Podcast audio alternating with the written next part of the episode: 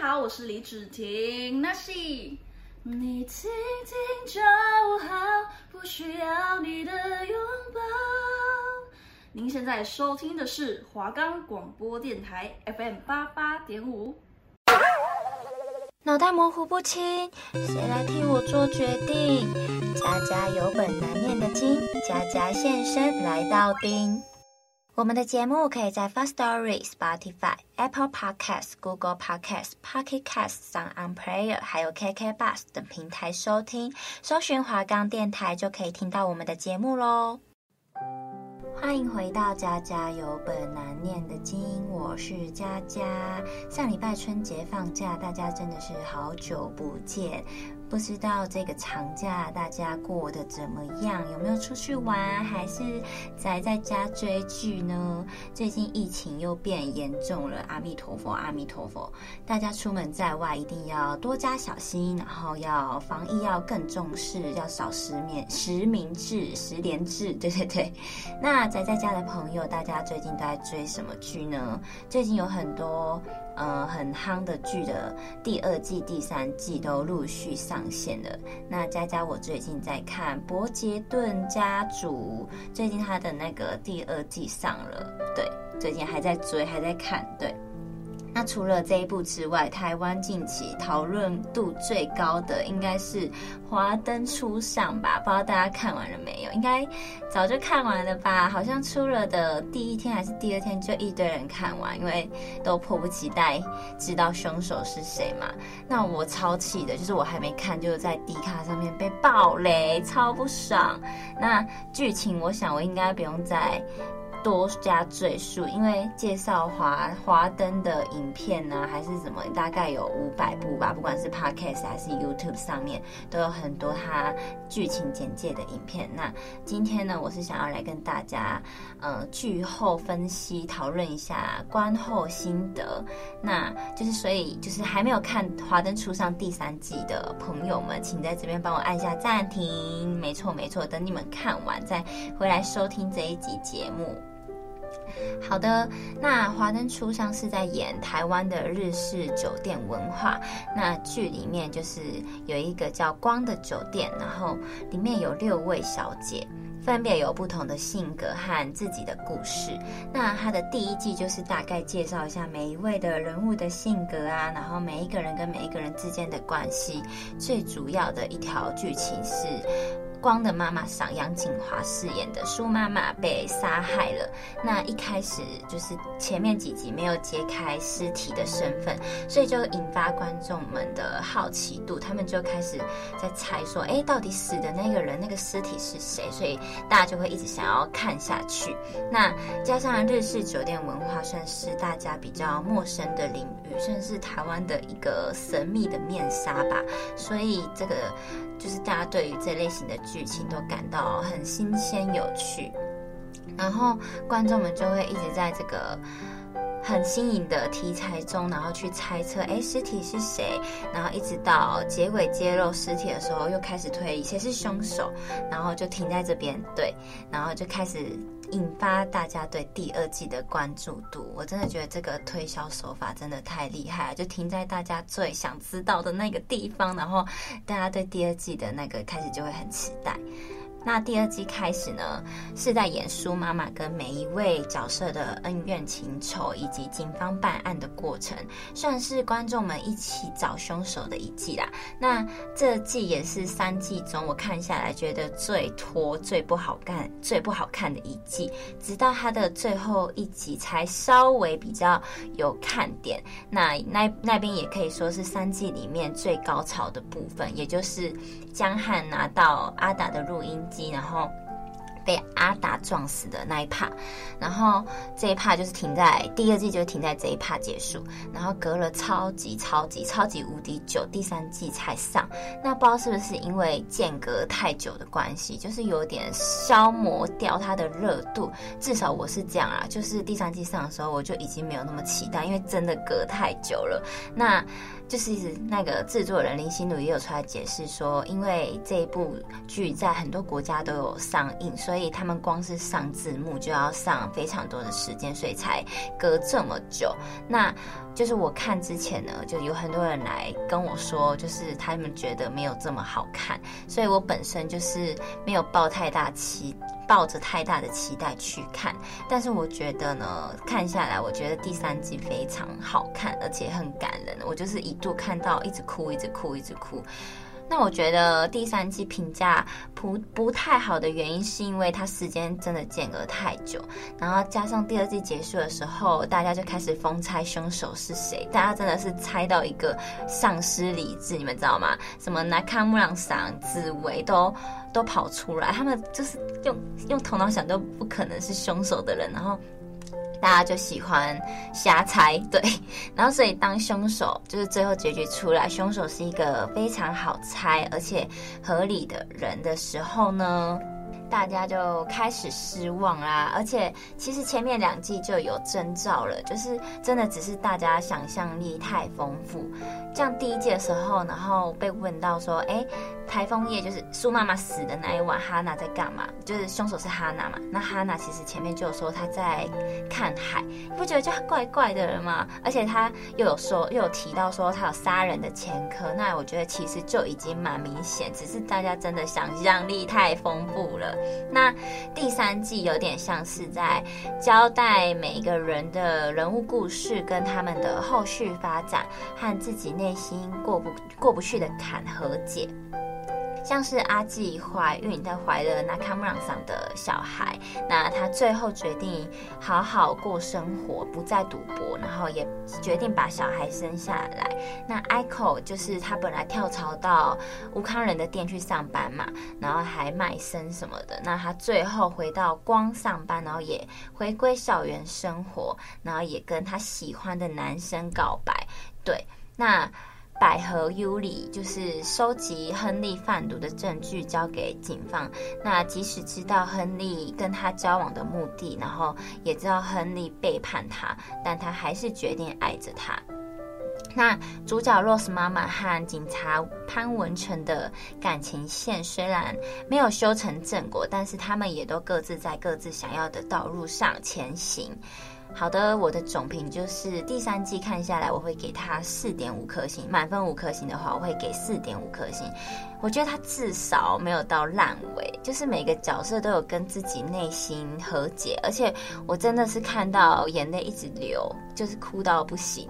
然后三季下来，我个人的排名是第一季、第三季，然后第二季，因为我觉得。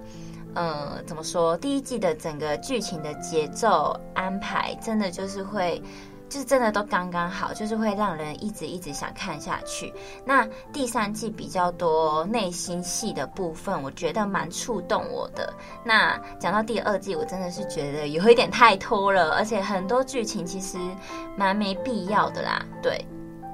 那《华灯初上》这一部戏的制作人兼女主角林心如，这次花大笔钱请来大阵仗，就是每一个角色几乎都是其他剧的第一男女主角，所以选角上面大家应该都是看得很过瘾，尤其是看到每个演员在飙戏的时候，真的真的很精彩。那不知道大家就是。看到这一次，就是觉得哇，很兴奋的是谁跟谁对戏。我个人是看林心如跟她老公霍建华对戏的时候，真的觉得很兴奋，因为他们两个就是结婚这么久，然后第一次同框，而且男的帅，女的美，然后他们演技又都很厉害。我看到那边的时候，真的觉得哇塞，超精彩。那有一个角色，就是除了这个之外，有一个角色我想要特别点出来，那就是谢欣颖饰演的尤里百合。百合跟亨利这一这一条贩毒的线，是我三季看了觉得最难过、最揪心的一条线。那不少人好奇说，亨利到底有没有爱过百合？观众看下来可能会觉得亨利只是在利用百合，利用他贩毒而已。但实际上，他对百合是否有付出真心，我觉得只有百合自己本身，他他感受得出来。而那个答案，我相信是肯定的。嗯，我先来简略介绍一下这条故事线。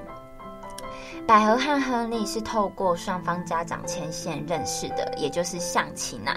那相亲的过程，百合就是一副兴致缺缺，然后他也直截了当的告诉对方家长说：“哦，他的工作不单纯，白天是柜姐，然后晚上是酒店小姐，那他就是一个冰山美人的代表。但是冷酷的外表下，其实百合有颗炙热的心，因为她是一个感情容易放得太重的女孩，所以为了不让自己受伤，所以她。他不敢轻易的开始一段感情，习惯把大家推得远远的。那可能也因为这样，所以让亨利看亨利看上了他。然后在亨利的多次打动下，百合确定了他和亨利是一样的人，所以也对亨利付出了真心。但是亨利却开始利用百合来贩毒，甚至和警方隔检有一腿。百合知道一切都没有，就是百合知道亨利背叛她之后，没有当场揭穿他。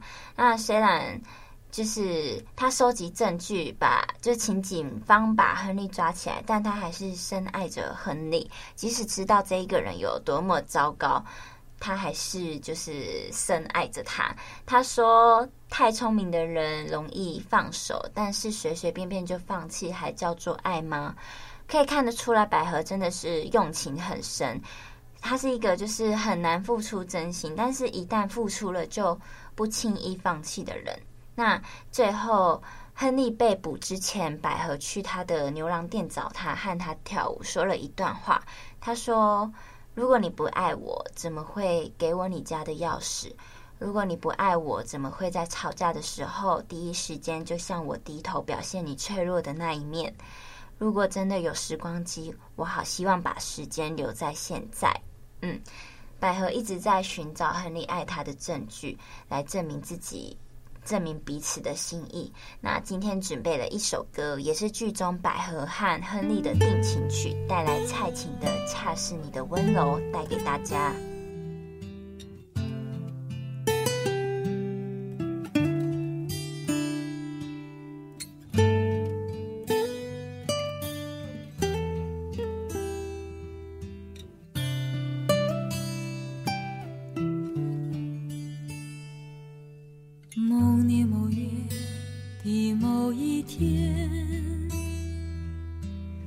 像一张破碎的脸，难以开口道再见，就让一切走远。这不是件容易的事，我们却都没有哭泣。让它淡淡的来，让它好好的去。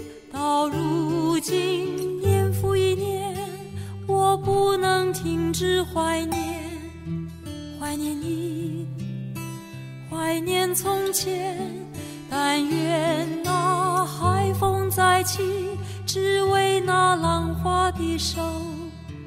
恰似你的温柔。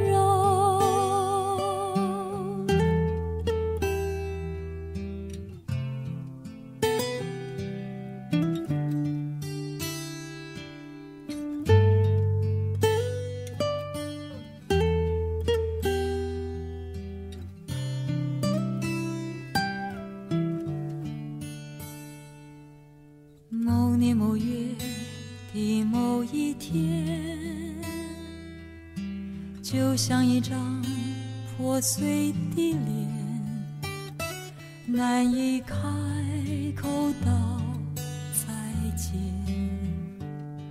就让一切走远。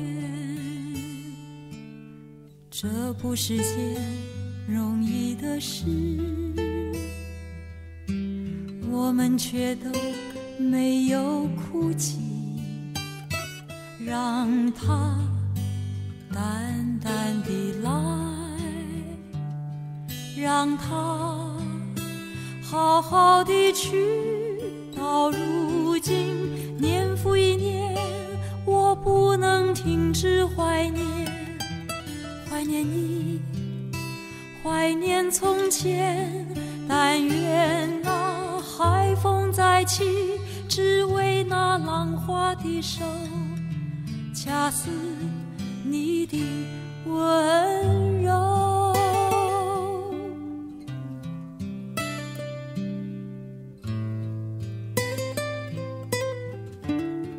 到如今年复一年，我不能停止怀念，怀念你。怀念从前，但愿那海风再起，只为那浪花的手，恰似你的温。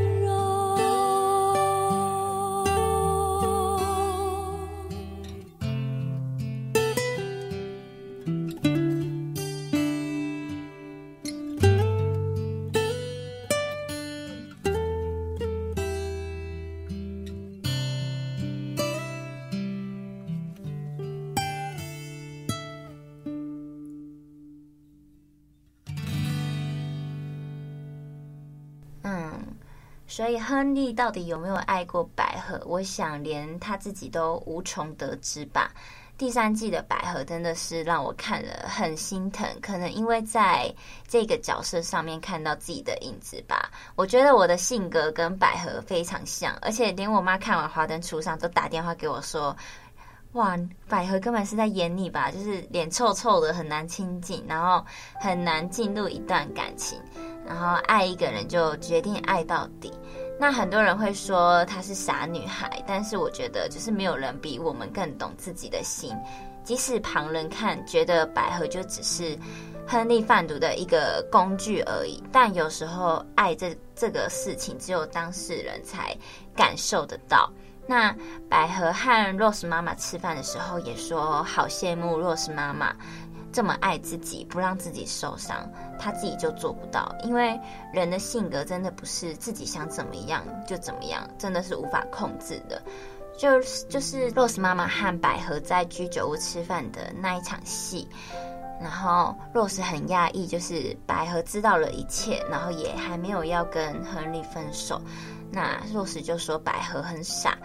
百合说：“那只是若是没有那么爱过一个人。”但若是却回说：“我只是不想爱到没有自己。”但是谁知道 Rose 的心里其实也住着一个赶也赶不走的人，那就是江汉。嗯。戏里的大家都觉得若是妈妈是一个看很开的人，经历好友和男友搭上线，然后最好的朋友被杀害，然后男朋友就深爱的人跟着过世，还可以这么的坚强。但就是因为她肩负重任，所以她必须坚强。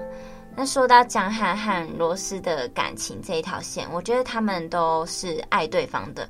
那为什么江汉要这样子推开罗斯呢？我觉得跟他从小生长的环境有关，因为他是在孤儿院长大的，也就是被抛弃的，所以他的内心其实非常孤独，非常孤独，非常渴望爱，然后也害怕被抛弃，所以他习惯在别人推开他之前，就先把别人推开。他说。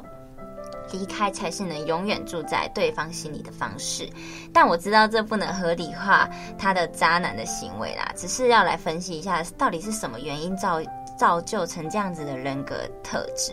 而说到 Rose，我觉得他也不是不懂爱，他不是。百合说的，他没有这么爱过一个人，只是因为他多了历练之后，在情场里，他更懂得爱自己，保护自己。那也许很多年轻的女生像百合一样，就是一开始就是在爱情的时候一头热的相信爱情。那我想，就是我希望经历过几段刻骨铭心的情感后，我们都能向 Rose 妈妈学习如何爱自己。我觉得爱情真的是世界上最难、最无解的事情，因为爱你的你不要，你爱的你，你爱的又看不上你，啊、谈恋爱真的好难。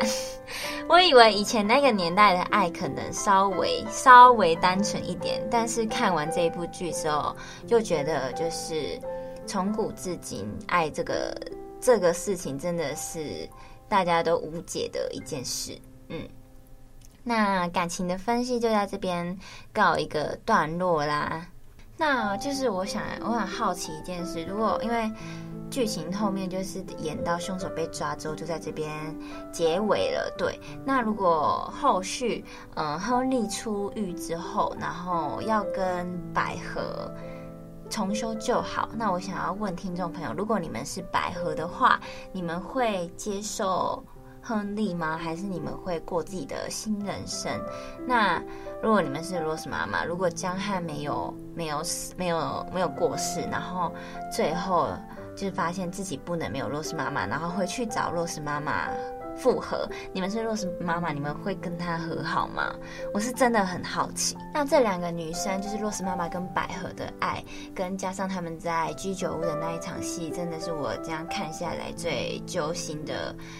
最揪心的一一个段落吧，就是这两个女生的爱情观是截然不同的，然后可是也没有谁对谁错，就是经历不同而已。像百合，她就是不求回报的爱。她说：“嗯，你爱他，他就一定要爱你吗？他是完全不求回报，他爱你，他就是会给你他的全世界。那反观 Rose 妈妈，她在亲口听到江汉。”听到江汉说，嗯，他不爱他人，然后他就是很洒脱，拿得起放得下就走。但是，但是我们都知道，他心里还是非常深爱着江汉。那我想要问，就是听众朋友，如果你们今天遇到这样的事情，你爱的那个人不爱你，你会选择继续义无反顾的爱他，还是你会，嗯，头也不回的离开？那我想知道你们就是。选做了这个选择的原因又是为什么？真的是非常好奇，欢迎大家来告诉我。还是想要跟大家说，如果你是属于比较偏向百合这样子，就是你爱了然后不求回报，但我想，我希望你们还是记得为这样子的感情设下停损点，因为这样子的爱真的太辛苦了。我希望你们更懂得爱自己，好吗？就像若斯妈妈。说的聪明的女生不会爱到没有自己。然后回到最一开始探讨的，亨利到底有没有爱过百合？我觉得是有的，只是他自己没有发觉。像他跟他的呃对象葛简在车上的一场戏。嗯、他就有说到女生真的太麻烦了，然后葛简就好像有一点怀疑，呃，他跟百合的关系这样，然后，然后亨利他就很慌张的说什么，他要跟他要跟百合断了，就是要让葛简放心，但是就是就像百合说的，如果他不爱他，怎么会把家里的钥匙给他？他家里这么多可以让百合收集证据的东西，他怎么轻易的，嗯、要？他怎么能轻易的给百合钥匙呢？而且讲真的，百合这么难搞，他如果不爱他，他然后而且百合也没有说很会贩毒吧？他如果不爱他，又怎么会一直在讨好个性这么难搞的百合？而且百合也不是说多会贩毒，他其实也可以找其他女生，但为什么他又一直？回来找百合呢？所以这个答案就是只有百合心中知道。虽然旁人眼中他只是一个工具，但只有百合知道亨利有多么的好，跟他有多么的相似，然后知道他们的心意有多真。然后百合也一直打从心里的相信亨利是真的赚到了钱，会带他去环游世界。我觉得真的这个不是傻，而是他们。了解自己的内心，他们跟着自己内心的声音走，而且他们比任何人都更坚持。那感情的部分就在这边告一个段落。那这边我觉得还有另外一条线也非常的精彩。我自己本身就非常喜欢看警匪推理破案的剧，我是柯南迷，很从小就很喜欢看柯南。所以这部戏我整个被潘文成，也就是杨佑宁饰演的这个角色大大的圈粉。先说杨佑宁的长相完全不是我的菜，之前人家都跟我说哦杨佑宁很帅，然后我都会说哈帅在。那看完之后，我直接爱上他，也可能是因为这个角色很讨喜吧。那先来介绍一下这一个这个 part，就是局里有毒品的警察局里有毒品的勾当，那他不愿意同流合污，然后所以因此遭同事陷害。那他开始收证反击，然后发现警局警局里的局长也参与其中，但他没有将局长一网打尽，而是利用手上握有的把柄替自己升官。那很多人看到这里，也许没有办法接受陈哥这样子的行为，然后剧里也没有交代得很清楚，为什么陈哥要这样做，是为了要稳固自己的位置，然后把局长拉下来吗？还是有别的原因呢？虽然这样子作为让他相信他的人很失望，但我反而觉得他这么做是聪明的。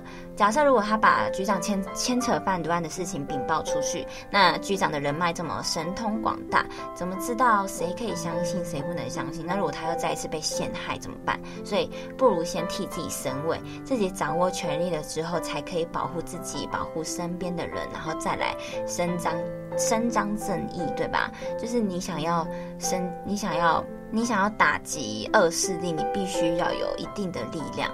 你不能小虾米对抗大鲸鱼。如果你今天只有一点筹码，你就要面对这么大的挑战的话，那你一定扳不倒他。所以你要把你自己变得跟敌人一样强大，你才能反击。所以我觉得其实他这样子是最聪明的一个做法吧。虽然很多人可能剧中的角色像，嗯，他相信的人或者是洛斯妈妈都没有，都就是没有办法理解他为什么不这么，为什么不把局长一网打尽？对。那当然，华灯初上，它还有探讨很多各方面，不仅不不不仅仅是我以上提到的，像是感情或者是成哥这条线，它还有很多啊，像是那个年代的。同志议题，或是女生可能没有办法，力量没有办法这么强大，或者是性侵，就是它有牵扯到很多层面，所以我觉得非常欢迎大家去看。没错，没错，它整体下来我会给蛮高的评价。那大家看完之后，对角色还是剧情有什么其他的想法，也欢迎来跟我聊聊。那今天的节目就在这边告一个段落。喜欢我的节目，下周同一时间也要继续收听。我是佳佳，佳佳有本难念的经，我们下周见，拜拜。